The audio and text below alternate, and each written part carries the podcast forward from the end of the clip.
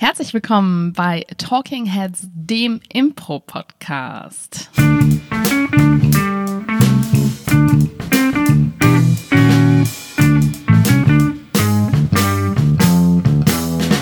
An meiner Seite der zauberhafte Paul Ziemer. Vielen Dank. Ich freue mich hier zu sein. Danke für die Einladung. Ich wurde eingeladen von der liebenswerten Claudia Behlendorf.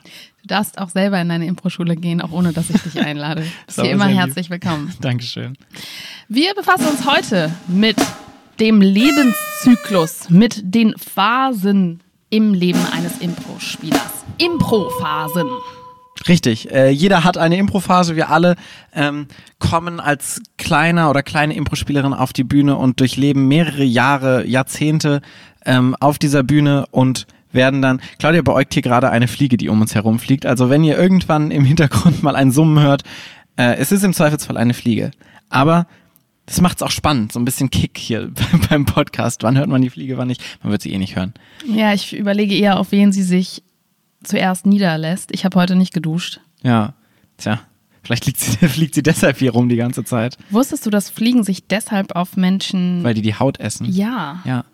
Ich finde das sehr ekelhaft. Sonst würde es ja auch keinen Sinn machen, wenn die so nachts. Also warum fliegen die dann? Das Zimmer ist riesig. Die fliegen ja nicht einfach so ohne Grund auf dein Gesicht. Ja, die wollen dich essen. Die am Rüssel abschlecken. Ja, äh, ja zurück zum Thema. Naja, leben und leben lassen. Äh, fast so wie auf der Bühne beim Impro. Das ist eine ganz schlechte Überleitung. Impro-Phasen. Wir beide spielen jetzt schon seit einer Weile Impro. Ähm, wie lange spielst du denn etwa Impro, Claudia? Drei Weilen. In Jahren sind das? Du willst es nicht sagen? Zehn. Zehn Jahre. Ähm, ich spiele ein bisschen kürzer. Ich glaube. Sieben? Acht? Sieben, acht, so um den Dreh. Das heißt, wir sind quasi ein Fünftel durch unsere Impro-Lebenszeit durch ähm, und haben noch sehr viel vor uns. Aber in der Zeit allein durchläuft man ja schon sehr viele Phasen als Impro-Spieler, Impro-Spielerin. Ja. Ich glaube auch, dass man am Anfang mehr Phasen durchläuft und am Schluss wird man so ein bisschen statischer und alt. Man ja. altert dann einfach nur noch, aber durchlebt nicht mehr so äh, ganz grundverschiedene Phasen. Ist ja auch wie im Leben, ne? Am Anfang ist noch super viel und dann steckst du fest in deinem Job und dann ist das so für die nächsten Jahrzehnte. Oder in einer Beziehung. Ja. Außer es kommt eine Krise, die alles wieder durcheinander rüttelt. Dann gehen wir doch mal zurück an den aufregenden Start der Impro-Beziehung, wenn alles noch frisch ist und die ersten Knospen sprießen als junger Impro-Welpe. Wie war das so für dich? Ähm, aufregend. Ich wollte ja damals, ich weiß nicht, das habe ich bestimmt schon häufiger erzählt, ich wollte damals ähm, eigentlich geskriptetes Theater machen, weil ich mich immer selbst darstellen wollte und bin dann auf Impro aufmerksam geworden.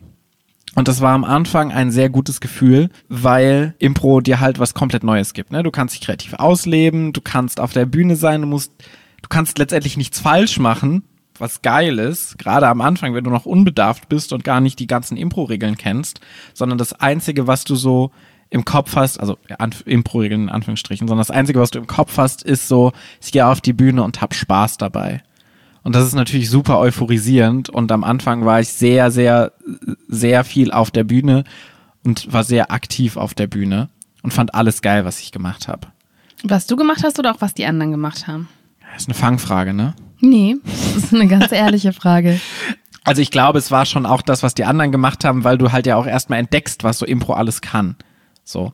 Und alle Shows sind geil, alles. Es ist so unsere Bottle-Folge, ne, wo die Fliege, wie bei Breaking Bad, wo hier die Fliege die ganze Zeit rumfliegt. ja. Das ist aber auch die Folge, die alle nicht leiden können. Die Fliege hat sich inzwischen 50 Zentimeter von uns auf so und die Wand gesetzt. Aufs affirmative Logo. Ja, und jetzt fliegt sie weiter. Naja. Bleibt gespannt, was wird mit der Fliege passieren. ja, bei dir war es ja so, du bist ja quasi in ein bestehendes Ensemble hineingeraten. Ja, genau. Das heißt, ähm, die Ensemble-Freifindungsphase, die wilde Anfangszeit, die hast du ja quasi verpasst. Bei mir war es so, dass wir alle nicht wussten, was wir tun. Und ich glaube, das ist ähm, klassisch für viele Impro-Spieler, die mit anderen zusammen anfangen, die alle auch keine Ahnung haben. Es ist auf der einen Seite wunderbar. In meinem Kopf ist es so ein bisschen die Freeze-Tag-Phase. Weil eigentlich alle Impro-Ensembles am Anfang ganz viel Freeze-Tag spielen. ganz schlimm, um ehrlich zu sein. Ja. Und es ist so, dass ähm, das Impro, was gespielt wird, von außen natürlich grottig ist. Also wirklich grottig. Aber es ist ganz viel Enthusiasmus und auch ganz ehrlich Positives dabei. Weil am Anfang findet man alles witzig und man hat noch nicht die Ebene von, oh, das haben wir ja alle schon hundertmal gemacht, das ist ausgelutscht, weil du hast ja gar keinen Vergleich. Ja, es ist halt nicht das Präsentieren nach außen hin, sondern es ist mehr dieser Spieleabend mit Freunden Gefühl, ne? So dieses, wir proben jetzt nicht für eine Show, sondern wir haben alle untereinander Spaß, wir haben Insider und das ist lustig und es ist egal, was die Leute von außen denken. Das merkt man auch bei der ersten Show, die ihr gespielt habt, äh, die ihr tatsächlich aufgenommen habt, die wir uns jetzt noch nicht mal angeschaut haben, wo es exakt so ist. Zehn Leute auf der Bühne, viel zu viele oder zwölf sogar, die alle Spaß für sich haben und ich glaube, ihr hattet eine geile Zeit auf der Bühne, aber fürs Publikum war es halt eher so semi. Auf jeden Fall. Weil das ja auch nicht der Fokus ist und das ist ja auch gut eigentlich erstmal. Naja, tatsächlich zu dem Zeitpunkt haben wir schon zehn Monate Impro gespielt. Also Aber es sagt auch einiges aus, weil in diesen zehn, Minuten, äh, zehn Monaten haben wir uns nicht so sehr weiterentwickelt, muss man sagen. Ja. Es hat uns ja auch noch nie, wir hatten noch nie gehört von Versuch nicht witzig zu sein. Und das heißt, wir haben natürlich alle konstant versucht, witzig zu sein, aber das auch ganz unbedarft. Also später denken ja die Leute, sie dürften nicht witzig sein, aber machen es dann trotzdem. Am Anfang ist es so, natürlich versuchst du witzig zu sein und du feierst die anderen auch. Ja. Also ich kann mich erinnern an die erste Probe, bei der ich war. Da haben wir zum Aufwärmen ähm, Au Ja gespielt. Auch so ein klassisches Anfänger-Warm-Up-Game, weil meistens macht man so Keith Johnstone-Sachen ja. am Anfang. Ne? Wie ähm, funktioniert denn Au Ja? Alle lauf, laufen im Raum äh, rum, aufgedreht, enthusiastisch und äh, schon lachend, bevor irgendwas Witziges passiert ist. Und dann äh, sagt jemand, lasst uns, zum Beispiel, lasst uns riesige Möwen sein. Und dann rennen alle mit riesigen Möwenflügeln durch den Raum. Und alle schreien erstmal Au ja, deshalb heißt die Übung Au ja, ne? Genau. Ja. Ja, äh, und dann lasst uns Möwenküken sein. Und dann sind alle kleine Möwenküken. Ihr habt die gemacht, ne? Weil es gibt ja auch noch die Möglichkeit, wo dann die Leute, die keinen Bock mehr haben, so aussteigen können. Ähm, die haben wir, glaube ich, da noch nicht gemacht. Ja, es hat noch nicht zum Mindset gepasst. Nee. Und äh, da waren wir Hunde. Und dann ähm, sind Steffen und ich, also der auch später ja dann auch bei der Affirmative geblieben ist lang, sind dann auf allen Vieren durch den Raum ähm, gewedelt. Und ich habe dann so an Steffens Hintern geschnuppert hm, als Hund. An. Ja. Und wir fanden es beide richtig gut und haben uns beide dafür gefeiert, wie gute Hunde wir sind. Ja, weil das halt genau das Ding ist, ne, was du gerade beschrieben hast. Für dich ist alles neu. Du hast halt im Leben bist du noch nie rumgerannt und hast so einen Hund gespielt, der irgendwo am Hintern rumschnüffelt, der in die Ecke pinkelt oder so. Und es fühlt sich geil an, das so einfach mal zu machen, so filterlos. Und sich das zu trauen. Genau. Ja. Ähm, und je länger du Impro spielst, desto mehr merkst du halt so, okay, es macht so jeder. Und es ist so der einfachste Gag, den du so machen kannst. Und er ist nicht witzig. Sobald du dann ja. Publikum hast, merkst du halt, okay, es funktioniert nicht, die Leute sind befremdet. Aber das hast du ja am Anfang noch nicht, weil du auch noch gar kein Publikum hast. Weil es eben die subjektive Wahrnehmung viel mehr im Vordergrund steht als die objektive Rezeption ja. des Ganzen. Genau. So, das ist die erste Phase. Wie war das denn, weil ich mich gerade, weil ihr so gemeinsam drin wart, ne? mhm. und ich kam ja dann in das Ensemble rein und hatte ja diese Phase, die du gerade beschrieben hast, dieses, ich probiere aus, ich finde es krass, geil, und kam dann aber in ein Ensemble, was ja schon weiter war. Ihr hattet ja schon regelmäßige Shows, jetzt mhm. quasi auf einem sehr kleinen Rahmen. Ne? Es war so Shows für Freunde letztendlich immer noch, in so Cafés für Spenden. Ähm, aber ich war ja unbedarft und ihr wart so sehr und ich glaube schon, ich war auch so sehr, ich will lustig sein, ich bin so sehr hier, guck mal, hahaha. Ha, ha, Natürlich. Natürlich. Deswegen fängt man ja auch an mit Impro, das ja, ist, will jeder. Ähm, übrigens an dieser Stelle auch nochmal ganz kurz nur zur Klarstellung. Ich finde, es ist unbedingt Notwendig. in Ordnung und empfehlenswert, witzig sein zu wollen, weil das so sehr oft verteufelt wird im ja. Impro. Ähm, und Keith Johnson sagt ja auch, don't try to be funny. Aber die Wahrheit dahinter ist natürlich, sei witzig und scheiter nicht beim Versuch. Ja, so ein bisschen wie mit der Macht. Du willst die Macht einsetzen natürlich, aber wenn du versuchst, die Macht einzusetzen, kannst du sie nicht einsetzen, sondern musst es durch deinen Körper fließen lassen und dann kommt die Macht alleine zu dir. Ja.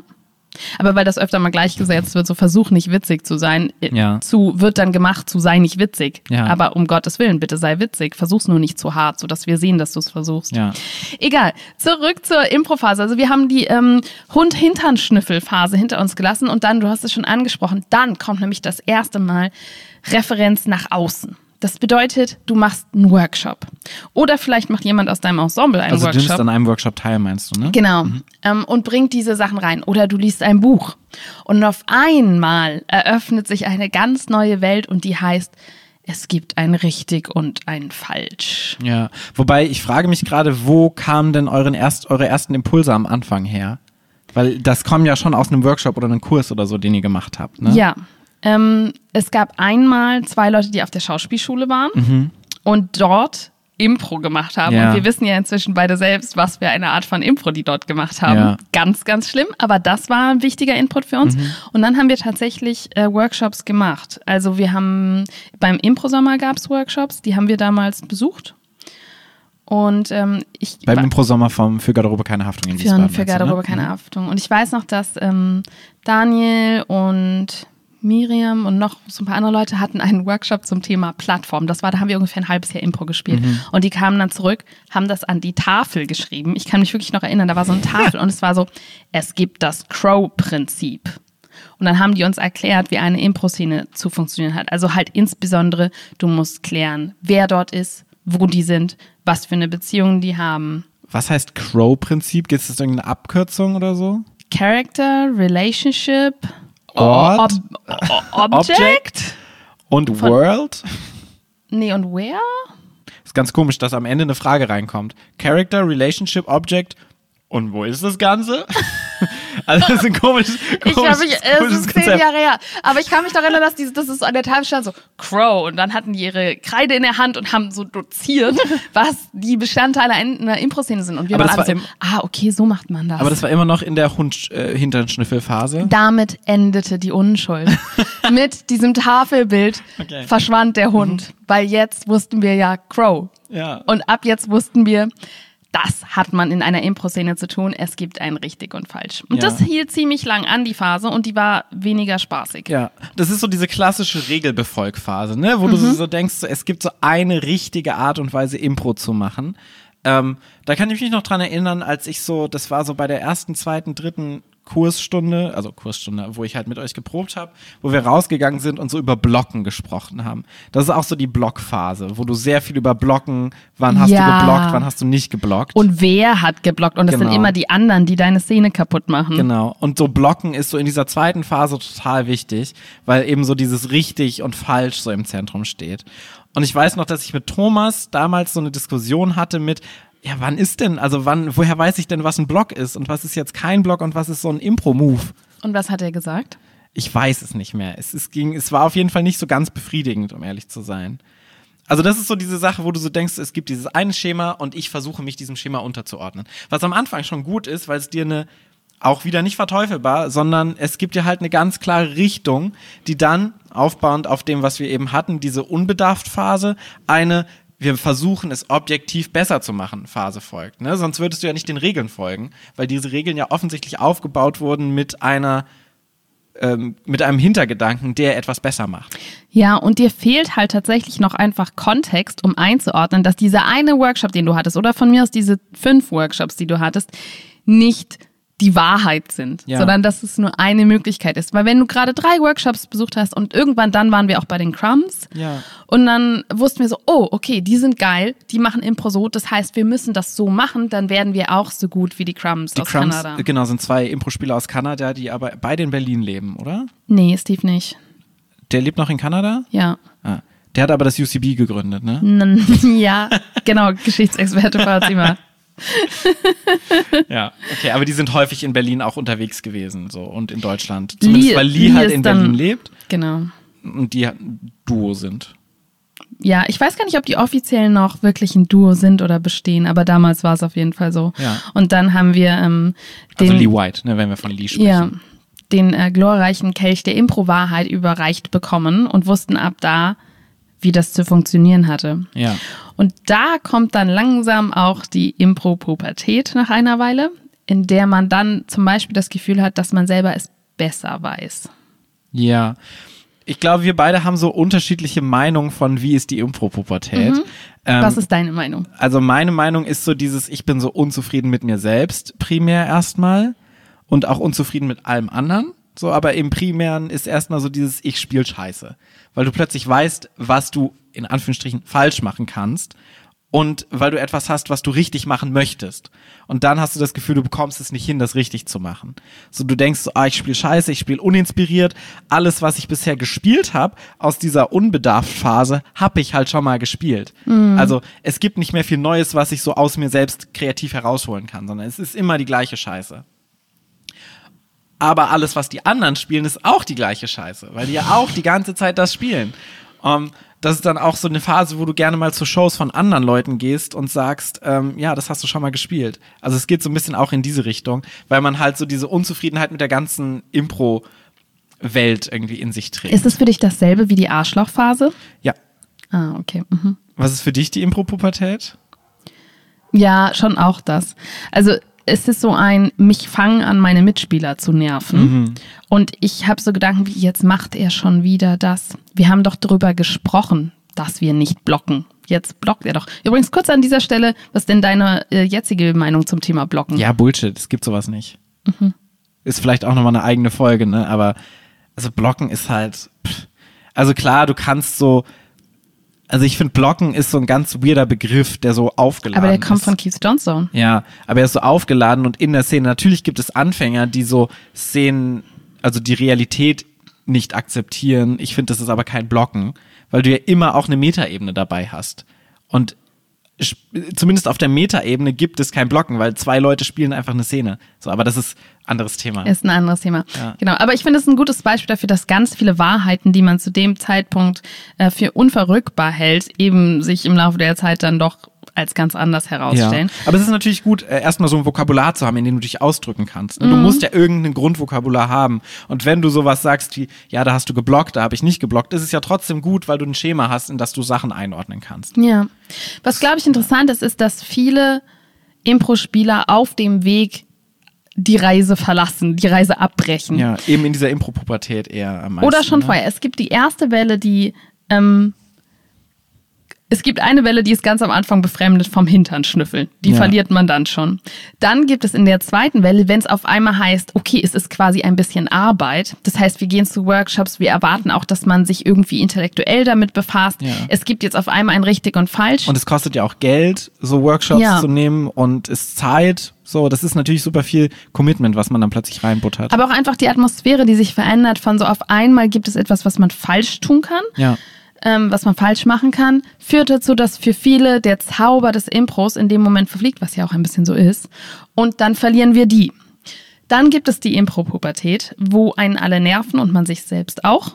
Und Also ich glaube sogar, dass ein Selbstnerven ist so ein bisschen im Zentrum dessen, wie bei der Pubertät ja auch. Man ist unzufrieden mit sich selbst, projiziert das aber auf die anderen. ja, das heißt, es ist nur ein Symptom, dass einen die anderen Ja, nerven. ich glaube Mhm. schon. Und da verliert man nochmal ganz viele. Wobei in dieser Zeit ein, ein, ein klassisches Symptom ist, dass man nicht ganz aufhört mit Impro, aber dass man sein Ensemble verlässt oder ein eigenes Ensemble gründet. Mhm. Wann hattest du, da hattest du sowas wie eine Impropubertät? Also es ist eigentlich schon sein, sein eigenes Thema wert. Ähm, aber weißt du noch was und wie das war so? Ich weiß das und ich glaube auch, dass das ganz, ganz typisch ist, in Deutschland jedenfalls. Es gibt diese Ich möchte Geschichten erzählen Ja. Phase. Wobei das nicht die Impropubertät ist, würde ich sagen. Dann hatte ich sie, glaube ich, nicht. Also für mich war das, wo ich, wo ich am meisten von mir und auch von meiner Umwelt genervt war, war diese Phase von, ich will nicht einfach nur Gags reißen auf der Bühne. Ähm, ich möchte etwas Relevantes tun. Ich möchte Geschichten erfinden und ja, Ja. was halt einfach, und deswegen glaube ich, es ist schon relativ zur Impropubertät, was ganz oft daran liegt, irgendwie bin ich nicht so witzig wie meine Mitspieler. Ich krieg nicht so viel Lachen aus dem Publikum. Deswegen gibt es zwei Möglichkeiten. Entweder ich sage mir, ich bin nicht gut genug, was sich nicht gut anfühlt, was man aber insgeheim so ein bisschen denkt. Oder man sagt sich, das Publikum ist schuld, die sind zu dumm und meine Mitspieler sind schuld, die lassen mich nicht meine Geschichten erzählen. Ja. Ja, ich glaube, das ist ein Aspekt. Ich glaube, der ist auch so ein bisschen anders noch ähm, situiert, weil du dann plötzlich merkst, so, okay, ich will so, ich nehme Impro ernst. Mm, genau, das ja. Ist so, also wir sind jetzt quasi in der dritten Phase, nachdem wir nehmen jetzt Workshops, wir ähm, setzen uns viel damit auseinander. Impro ist für mich eine ernstzunehmende Kunstform. Und dann kommst du natürlich sofort beim Theater in Deutschland an. Und ich glaube, das ist auch ein sehr deutsches Ding, was du ja schon gesagt hast, dass du dann anfängst, dich mit Theater zu vergleichen vom Impro-Theater. Das muss nicht zwangsläufig Impro-Pubertät beinhalten. Also mit geskripteten Genau, Theater. mit geskripteten Theater. Ich glaube, das geht so ein bisschen einher. Ich glaube aber, das läuft eher parallel. Und dann hast du so dieses Ding, okay, geskriptetes Theater ist so hoch angesehen und ich will mit meinem Impro auf die Ebene von dem geskripteten Theater kommen. Und dann ist natürlich dieses, was macht geskriptetes Theater? Es erzählt Geschichten, es erzählt hochwertige Geschichten, Emotionen, Drama, Veränderungen, große, wichtige Themen. Und dann denkst du, ja, und das, was ich so in der ersten Phase gemacht habe, dieses lustige Tralala, darüber bin ich ja jetzt herausgewachsen, weil ich mich jetzt mehr mit Impro befasse. Das heißt, ich will jetzt auf die Theaterebene Ja. und Geschichten erzählen. Und ich glaube, zum Beispiel in Amerika gibt es das nicht so sehr, weil du halt Stand-up-Comedy und Improvisationstheater als ernstzunehmende Kultur viel stärker verankert hast, historisch schon in der Kultur, ähm, wodurch dieses Geschichtenerzähldrang-Ding nicht so ist. Ja. Ich glaube, da äußert sich die Impropubertät, die gibt es da bestimmt auch, aber anders, in anderen Formen. Du kriegst in, in den Staaten mehr Wertschätzung für gute Comedy, Genau. als du hier in Deutschland bekommst. Hier in Deutschland bekommst du viel mehr Wertschätzung für Ein geiles Faust. ernsthaftes, dramatisches Theater. Ja, und unser Geltungsdrang ähm, fühlt sich dann ein bisschen stiefmütterlich behandelt, wenn wir nur, in Anführungsstrichen, Comedy machen. Ja. Also es ist natürlich, wir, alles, was wir erzählen, ist schon auch so ein Ding, was wir auch wahrnehmen bei anderen Impro-Ensembles und anderen Impro-Spielern so, die wir auf unserem äh, Weg und Spielerinnen, die wir auf unserem Weg so kennengelernt haben. Aber vieles oder vieles Konkrete geht natürlich von unseren persönlichen Erfahrungen aus. Ne? Und wir hatten auch diese Erzählphase. So, war ich da schon da in der Erzählphase eigentlich? Ich habe das Gefühl, die hat gestartet, bevor ich da war. Und als ich ankam, haben wir uns dann auch aktiv, es war so eins der ersten Sachen mit der Heldenreise auseinandergesetzt. Wo es dann so, ja, Heldenreise, Cir Circle, ne, Ja, Campbell und so, womit sich dann jeder irgendwann auseinandersetzt. ja. Wie geht's denn dann weiter? Dann kommt die Formatphase. Das heißt, die hängt natürlich damit zusammen, aber die ist oft, wenn die Impropubertät vorbei ist. Dann möchte man was Eigenes machen. Ja. Das heißt, man kreiert eigene Formate, die es natürlich alle schon gab. Meistens sind es auch Story-Formate, ne? Die ersten sind eigentlich Story-Formate, weil jeder fängt ja an, Impro-Games zu spielen, ne? Die Games, die du bei einer anderen Show gesehen hast, Games, die du bei den Aufwärmübungen machst und so, und die bringst du dann auf die Bühne. Und dann kommt diese, ich will jetzt Geschichten erzählen Phase und daraus entsinnt so eine, oh geil, da mache ich so ein geiles Format draus. Und wir Da mache ich so ein Fantasy-Format. Ja, oder so ein Detektivformat oder so. Star Wars. Ja. So irgendwas. Und das geht Oder ja so ein irgendwas bisschen, mit tiefen Beziehungen. ja, also irgendwas, was ich von anderen Kunstformen kenne. Film, Theater, Fernsehen. Und übertrage das auf mein Impro und versuche meine, meine Impro-Show dem anzupassen Ja, und wirklich der klassische Satz in dieser Phase, den man ähm, gerne von sich gibt, ist so, wir arbeiten gerade an so einem Format. Also Ja. wenn du einen Impro-Spieler auf Festivals triffst und du unterhältst dich, der klassische Impro-Spieler-Smalltalk ist, wir haben da so ein Format und diese Person ist, also man selbst ist einfach total begeistert. Die anderen interessiert es nur so peripher. Die wollen eigentlich von ihrem eigenen Format erzählen. Ja. Das heißt, es hat so ein bisschen das Äquivalent von jungen Eltern, die allen Babyfotos zeigen und keiner möchte das sehen. Aber die Eltern Wie geht's dir so damit? Die Eltern denken, dass es objektiv wirklich das süßeste Baby der Welt Ja. ist. Aber es ist eine tolle Tochter, Claudia. Und dass wirklich jeder diese Babyfotos auch genauso genießt wie man selbst. Und eigentlich ist es exakt dasselbe wirklich, mit schön. Paul, Claudia Ähm. hat mich gerade getreten. ich zeige so überhaupt keine Babyfotos, kann ich das mal an dieser Stelle festhalten. Naja, also wir müssen objektiv festhalten, dass du jetzt deutlich mehr Babyfotos zeigst, als du es vor einem Dreivierteljahr getan hast. Ich würde aber so nie zu anderen Leuten gehen und denen Babyfotos zeigen. Das machen meine Eltern. aber es ist das Äquivalent. Und dann ist man so, mhm, okay, toll, das hört sich ja spannend, spannend an. Aber eigentlich will jeder nur von seinem eigenen Format erzählen. Wie würdest du diese zeitliche Komponente so einschätzen? Bei welchem Jahr sind wir jetzt? Ich würde sagen, so ab zwei Jahren. Das kommt immer drauf an, hast du Kurse gemacht? Viele warst du in einem festen Ensemble. Das kann irgendwas zwischen, ich sag mal, anderthalb und fünf Jahren sein. Ja. Wie, wie viele Jahre waren es bei dir? So, bei welchem Jahr sind wir jetzt? So bei Jahr drei, glaube ich. Ich glaube, bei mir sind wir tatsächlich in Jahr eins, weil Ja. ich ja in eure Phase dazugekommen bin, ne? So Genau. von, von der Verhältnismäßigkeit. Ja. Ja. Okay, dann machst du dieses Format, du spielst, es ist ganz cool, deine Freunde kommen, finden, ach toll, was du ja machst, ach toll mit der Geschichte, ach wirklich toll. Es ist auch objektiv die süßeste Geschichte, die je geboren wurde. Ja, ja, genau. Schon. Also du spielst halt zu diesem Zeitpunkt vornehmlich Shows für Freunde, die die Show vor allem gut finden, weil sie dich gut finden. Oder für andere Impro-Spieler. Und dann Ja. wirst du langsam frustriert, weil das Publikum deine Langform und Formate nicht ganz so geil findet wie die klassischen Shortform-Shows. Ja. Dann kommt die Phase von, das Publikum ist dumm. ist die Schuld vom Publikum, nicht die Schuld von mir. Aber das ist eigentlich ein spezielles Thema. Generell kommt dann die Phase, wo man relativ entspannt wird mit sich selbst als Impro-Spieler, wo man das Gefühl hat, ich habe jetzt schon einige Shows gespielt, ich habe einige Workshops gemacht, ich habe viel Input gehabt. Ich bin schon recht erfahren. Mhm. Und dann hat man auch das Gefühl, dass man das auch nach außen tragen sollte. Das heißt, wenn man in einem Workshop ist, dann nickt man wissend bei den Übungen, man kennt die schon, man macht die mit, ja, ich glaube, da kommt auch so ein bisschen so eine Phase rein, wo du anfängst mitzuschreiben in Workshops. Die ist ganz oft von Anfang an. Ja. Ja. Aber weißt du, was du dann am liebsten mitschreibst in der Phase? So die Szenen. Nee. Nee. Falsch. Weisheiten. Ah. Ja. Das ist nämlich die Phase, wo du denkst, okay, ich bin jetzt ein erfahrener Impro-Spieler, ich kann gut spielen, aber eigentlich magst du es nicht so gern, Szenen zu spielen in Workshops, weil du das Gefühl hast, die sind nicht gut genug. Und was du am allermeisten feierst in der Zeit, sind so Weisheiten fürs Improbuch. Weil die ja, tun nicht weh. Was ich ja bis heute nicht verstanden habe, ich kann mir Weisheiten einfach nicht merken. Deswegen musst du sie dir in dein Improbuch schreiben und dann einen dicken Kasten drumrum machen. Ja, das habe ich schon auch gemacht, aber ich lese mir die ja nicht durch. Also es gibt so immer Leute, die sagen, also es gibt ja super viele Workshop-Leiter, die halt auch nicht selber Impro-Weisheiten von sich selbst sagen, sondern Keith Johnson hat gesagt, Steve Higby hat gesagt, äh, Uno McGregor hat gesagt, bla bla bla bla bla. Und dann sagen die so einen geilen Satz. Und dann denke ich mir, wie könnt ihr euch das alles merken? Und warum sagen die diese Sätze immer die ganze Zeit? Weil die Leute es so geil finden und das so. Ich habe ich hab ein ganzes Impro-Buch da voll. Also ich habe es gefeiert.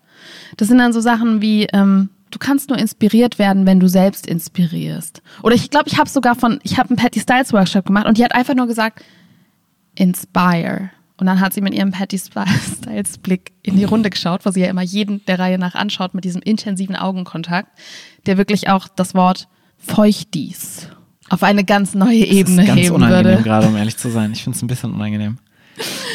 Und ich habe mir dieses Wort Inspire Punkt in mein Impro-Buch geschrieben und einen Kasten darum gemalt. Wirklich? Ja. Das ist noch ekliger. und es sind halt wirklich so, es sind so diepe Sachen. Ich glaube so, dass äh, den, das Zitat, was an was ich mich am besten erinnern kann, das war von Steve Waltin. Er kam aus Second City in Kop Kopenhagen damals und hat gesagt, use your fake confidence. If you don't have, nee, falsch. Ich fange nochmal an. Aber die Stimme war schon ganz gut und der Blick, ich finde es gut, wie wir uns gegenseitig so diese improweisen Blicke zuwerfen ja, gerade. Die Fliege ist übrigens verschwunden aktuell, ne? Ja, das war ja zu viel Improweisheit. Dann hat sie kapituliert. If you don't have any confidence, use your fake confidence. There's a, there. Ich fange nochmal an. Paul, ich weiß, glaube ich, inzwischen, warum du das als Workshop-Leiter nicht machst. Es liegt einfach daran, dass du es nicht kannst.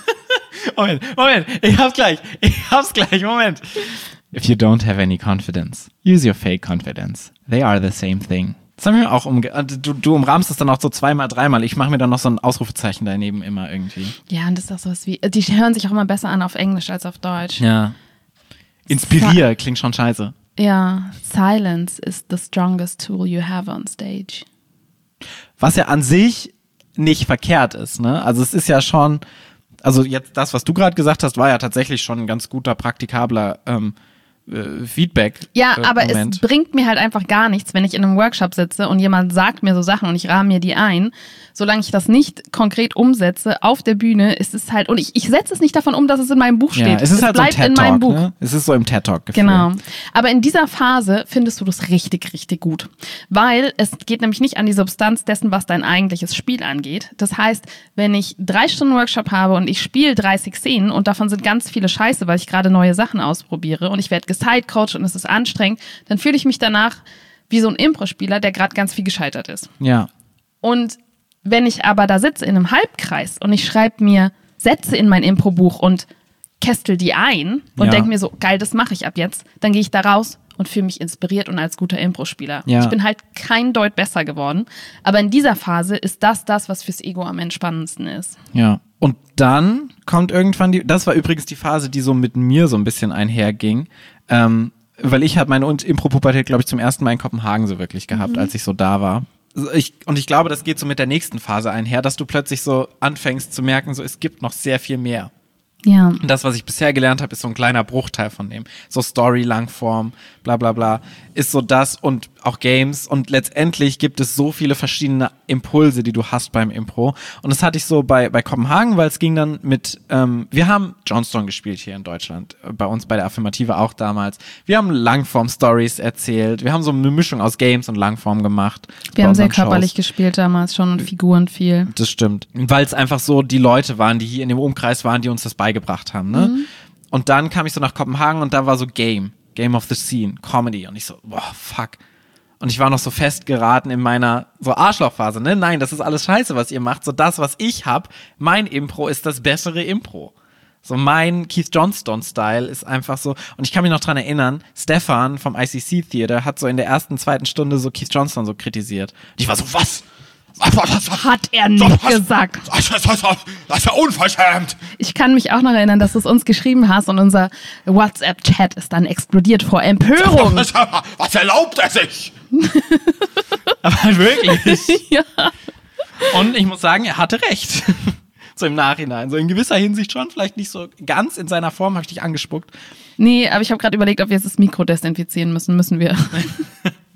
Ähm, und da war ich total gehemmt, so in allem, was ich gespielt habe. Alle meine Shows waren scheiße, weil ich mich irgendwie nicht zu so einem Spaß durchgerungen habe, ne? Sondern es war so alles so, du versuchst irgendwas zu machen, was du aber irgendwie nicht ganz befolgen kannst. Du bist so festgefahren in deinen Regeln und du bist so in diesem, okay, ich versuche das jetzt, Struktur, Struktur, das muss ich machen und du hast keinen Spaß irgendwie. Ja. In keiner Form. Da warst du immer so sehr neutral auf der Bühne, Genau. ne? Ich habe dich ja auch in Kopenhagen öfter mal gesehen Genau, beim Spielen. das ist halt das Ding. Und dann fängst du an, so letztendlich alles das, was du gelernt hast, wieder zu vergessen und so runterzubröckeln. Ist so die Phase danach. Ist so die Zerstörphase, wo du so denkst, okay, ich habe so eine, ich habe eine grundsätzliches Vertrauen für mich auf der Bühne und du fängst erstmal an, einfach Spaß zu haben und so, ey, ich probiere das mal aus, ich probiere das mal aus, wo dir so ein bisschen so eine Scheißegal-Phase eintritt wieder, die so ein bisschen Rückbezug ist auf die erste Phase, die du hattest, Ja. wo du einfach erstmal Sachen, du hast neue, neue Sachen dazugelernt, du bist inzwischen so, dass du Tools bekommen hast, Werkzeuge an die Hand gekriegt hast, die du einfach mal ausprobieren kannst auf der Bühne. Your playfulness is what makes the audience relax. Ja, genau. Aber es ist halt wirklich so. They're not having gut fun if you're not having fun. Psst. If Und you're dann- not having fun, you're the asshole. Paul, du schreibst nicht mit. Nee. Ich habe dir gerade so viel Impro-Gold auf Ich habe auch nicht zugehört. Ich habe keine Ahnung, was du gesagt hast, um ehrlich zu sein. Ich habe abgeschaltet. Das letzte war von Susan Messing. Ja. Und dann fängst du an, Spaß auf der Bühne zu haben auf einem höheren Level. Und eigentlich habe ich das Gefühl, sind dann so Phasen immer mal wieder in so einer Repetition. Du versuchst neue Sachen zu lernen, du denkst so, okay, das ist jetzt mein Impro-Stil, du schaffst dir neue Sachen raus, du stagnierst, du vergisst es wieder, du bist auf einem höheren Level und fängst dann an, wieder zu spielen. Ja. So. Also es geht mir jetzt aktiv gerade so, wir sind sehr gut in Comedy inzwischen, wir sind sehr gut im Physical ähm, Comedy und physikalischem Spielen auf der Bühne. Körperlichem jetzt, Spielen. Körperlichem Spielen, vielen Dank. Und jetzt versuchen wir so ernst zu spielen, so auch emotional mal zwischendurch zu spielen, mal so gefühlvolle, ernsthafte Figuren, mit denen du äh, so mitfühlen kannst auf der Bühne. Zwischendurch. Zwischendurch, genau. Also wir versuchen das ja schon aktiv auch mal zu üben. So. Und es fällt mir scheiße schwer und es ist kacke und ich fühle mich sch- beschissen in diesen Szenen. Und ich habe so, so eine kleine Impro-Pubertät, so die parallel zu dem, was ich eigentlich schon kann, so parallel nebenher läuft. Ja. Ich glaube, dass es da zu der Zeit, also diese, diese Phase, die wir jetzt beschrieben haben, ne, die, oder die du gerade beschrieben hast, die kann über Jahre und Jahrzehnte ähm, bestehen. Ja. Ansonsten gibt es natürlich einfach noch diese rein äußerlichen Veränderungen, die dann kommen. Dann kommt nämlich Man die wird Profes- alt, du bekommst einen. Bart, dir fallen die Haare aus. Nein, aber dann kommt natürlich noch die Professionalisierung. Ja. Dann kommt wieder häufig der Rückbezug aufs Publikum. Das heißt, weg von der Verteufelung, von dem du, sie verstehen mich einfach nicht hin zu, okay, das Publikum hat einfach immer recht. Und dann fängt man selber an zu unterrichten und ne, man versucht sich irgendwie zu profilieren. Und das sind dann nochmal viele andere Phasen. die auch so parallel mit herlaufen. Ne? Gerade auch die Unterrichtphase kannst du zwangsläufig, äh, kannst du theoretisch auch schon viel früher haben. Ähm, die entwickelt sich dann halt anders. So, Ja. Ich glaube, die Unterrichtenphase ist nochmal so ein bisschen mit der Impro-Spielerphase so entkoppelt. Auch wenn sie natürlich Rückbezug aufeinander haben, weil du anders unterrichtest, wenn du in einem, ey, alles geht, alles klappt, unterrichtest, als wenn du anfängst nach zwei Jahren zu unterrichten, was ich auch schon erlebt habe, wo Leute einfach so krass stigmatisch, dogmatisch einer Sache folgen, die die dann auch unterrichten. Stigmatisch? Stig ja, ist falsches Wort, ist egal. Es ist auch einfach übergehen können. Und ganz zum Schluss, was ich in der Phase bin ich noch nicht selber, aber die habe ich beobachtet bei Menschen, die jahrzehntelang schon Impro spielen, gibt es für mich zwei verschiedene Entwicklungen. Die einen sind die, die wirklich immer noch mit echter Neugier spielen. Mhm. Und die anderen sind die, die Impro-Gurus nicht nur in ihren Workshops sind, sondern auch auf der Bühne. Und die bewegen sich nicht mehr. Du musst sehr viel an Patty Styles denken, wenn du das sagst, oder? Nee, Patty bewegt sich tatsächlich noch. Also sie hat einen großen Kontrolldrang, was natürlich mhm. diametral entgegengesetzt ist zu dem, was sie unterrichtet. Aber das ist auch nochmal eine andere Frage. Und es ist auch so ein bisschen, ich finde es immer so schwierig über andere Menschen, die ähm, tolle Impro-Spieler sind und einfach Patty hat halt so viel unterrichtet und so viel gemacht und wir kennen sie in einem Mini-Ausschnitt dessen. Ja. Das heißt, ich will da überhaupt kein Urteil. Ich finde, es hört sich so nach einem Urteil an. Und so ein, in so einem Satz im Vorbeigehen über eine Person sowas zu sagen, ist einfach ein komplett verzerrtes Bild. Weil Na, dann denken Leute so, Patty Styles ist scheiße. Also nee, ich habe tatsächlich gerade ganz viel an Männer gedacht. Weil das, was ich gerade beschreibe, also dieses, ich habe immer den höheren Status auf der Bühne und ich bewege mich sehr wenig, ist klassisch Männer, die Jahrzehnte okay. im Impro sind. Wir sind ja unter uns, Claudia. An wen denkst du konkret? Nee, ich kann das nicht sagen. Komm, sag mal, drop mal nee. so ein bisschen Gossip. Nee. Nee. Sag mal den Anfangsbuchstaben. Also ich denke tatsächlich gerade an zwei Leute, die das beide total mhm. machen. Einer ist der Anfangsbuchstabe J und der andere ist der Anfangsbuchstabe S. Es ist jetzt auch egal, Paul, aber es ist so dieses klassische alle. Paul, kannst du mich wieder angucken? Ich guck dich an. Alle Menschen, mit denen ich spiele, haben ja weniger Erfahrung als ich. Und das heißt, was ich tun werde, ist nur reagieren und ich werde ein bisschen meinen Status erhöhen auf Kosten all dieser Anfänger, mit denen ich spiele. Kommen die aus Deutschland? Nein die Leute werden halt krass gefeiert, weil die Erwartungshaltung im Publikum schon da ist, so das sind gute Impro-Spieler. Aber wenn du dir mal anschaust, was die machen, die machen ganz wenig. Also es gibt quasi keine Angebote von denen. Paul, hörst du mir noch zu? Ich glaube, ich habe die erste Person rausgefunden. Sehr gut. Und ähm, ist eine von den Personen eher groß? Ja. Mhm. Ähm, und die stehen dann halt auf der Bühne. Die stehen, ja. literally, sie stehen nur da und sie warten, was die andere Person macht. Und dann machen sie auf der Metaebene sich ein bisschen darüber lustig. Ja. Also so Sachen wie ähm, andere Person kommt rein und äh, ist irgendwie aufgeregt, weil sie vielleicht auch als Impro-Spielerin aufgeregt ist. Und dann sagt die Person sowas wie You seem to be very nervous oder You're touching me a lot. Was halt Kommentare auf der Metaebene sind, die natürlich funktionieren. Aber ganz ehrlich, du spielst seit Jahrzehnten Impro, mach doch selber mal was. Okay, ich weiß jetzt beide. Sehr gut. Nach der Szene wusste ich beide. Die habe ich nämlich auch mit dir gesehen, die Szene zusammen. Also, das heißt, es gibt noch die letzte Lebensphase mhm. im Leben eines, meiner, meiner äußeren Beobachtung nach, mhm. im Leben eines jahrzehntelang improvisierenden Menschen, vor allen Dingen männlichen Geschlechts. Und ja. die ist, ich bin jetzt der Guru, auch auf der Bühne. Ja. Was natürlich manchmal so ein bisschen auch ein Problem aufwirft, wenn du nicht mehr so viel spielst und mehr unterrichtest, dass dein Unterrichtlevel nach wie vor sehr hoch ist, aber dass so deine Erfahrung beim Spielen nicht mehr so da ist. Ne? Das heißt, irgendwann bist du auch zu erfahren, um eine längere Impro-Pause zum Beispiel zu haben, was äh, häufig Probleme sind bei Impro-Spielern, was wir jetzt gerade auch schon haben. Ne? Wir haben zwei Monate kein Impro mehr gespielt ja. und wir denken so, wir können kein Impro mehr spielen, aber wir haben uns so ein Level aufgebaut, dass es eigentlich nicht mehr geht, dass wir kein Impro mehr spielen können. Ja. Und das sind natürlich immer Phasen, die auch wieder reinhauen. Wenn du mal ein Jahr Pause hast, zwei Jahre Pause, ist es super schwierig, wieder ins Impro-Ding reinzukommen, weil du die Ansprüche an dich selbst super hoch gesteckt hast und die anderen aber auch Ansprüche an dich haben, die du erfüllen möchtest und aber nicht mehr erfüllen kannst. Ja. Damit sind wir jetzt am Ende der Phasen angekommen. Das war so ein richtig positives Ende. Selbstzweifel und Aufhören. Quatsch. Naja, aber wie gesagt, so das, wenn man so die Bottomline des Ganzen sehen möchte, dann ist es einfach wirklich, es ist so ein Prozess, der eigentlich nie aufhört, was ja auch ganz geil ist, wenn man sich dem aussetzt. Mm, das stimmt. Ähm, und es ist immer ein neues Scheitern und auf dem folgt eigentlich immer ein, du bist besser da drin, wenn du dich das miteinander stimmt. aussetzt. Also das, was ich ja gerade gesagt habe, ne? du baust dir was auf du bist verkopft da drin, du kriegst es nicht hin, du vergisst es wieder, hast es dann in deinem passiven Speicher und spielst deshalb besser Impro. Und es ist eigentlich immer und immer wieder. Und das ist halt einfach ein iterativer Prozess, der über die Jahre des Impros eigentlich nie aufhört, wenn du es zulässt. Und wenn du auch damit zurechtkommst, mal zu scheitern und auf der Bühne auch mal Scheiße zu spielen und zu sagen so, ey, die Leute erwarten von mir, dass ich gut spiele, aber ich spiele jetzt halt trotzdem mal Scheiße. Voll. Und das, du hast total recht, wenn man dann zurückschaut, dann wird es bei jedem so sein, dass man merkt, ich bin doch besser geworden. Ja. Und ich habe vielleicht auch jetzt mehr Spaß und mehr Vielseitigkeit, als, als ich sonst hatte. Auch wenn es einem halt in diesem, in der zeitlich engeren Perspektive nicht so vorkommt. Und man Ja. denkt, ich werde einfach nicht mehr besser. Weil die Erwartungshaltung halt immer mehr und schneller wächst als dein wirkliches Erf äh, Erfolgserlebnis auf der Bühne. Nicht. Ja. Paul, ganz kurz und knapp. Was war dein Impro-Moment der Woche? Der Impro-Moment der Woche. Mein Impro-Moment der Woche.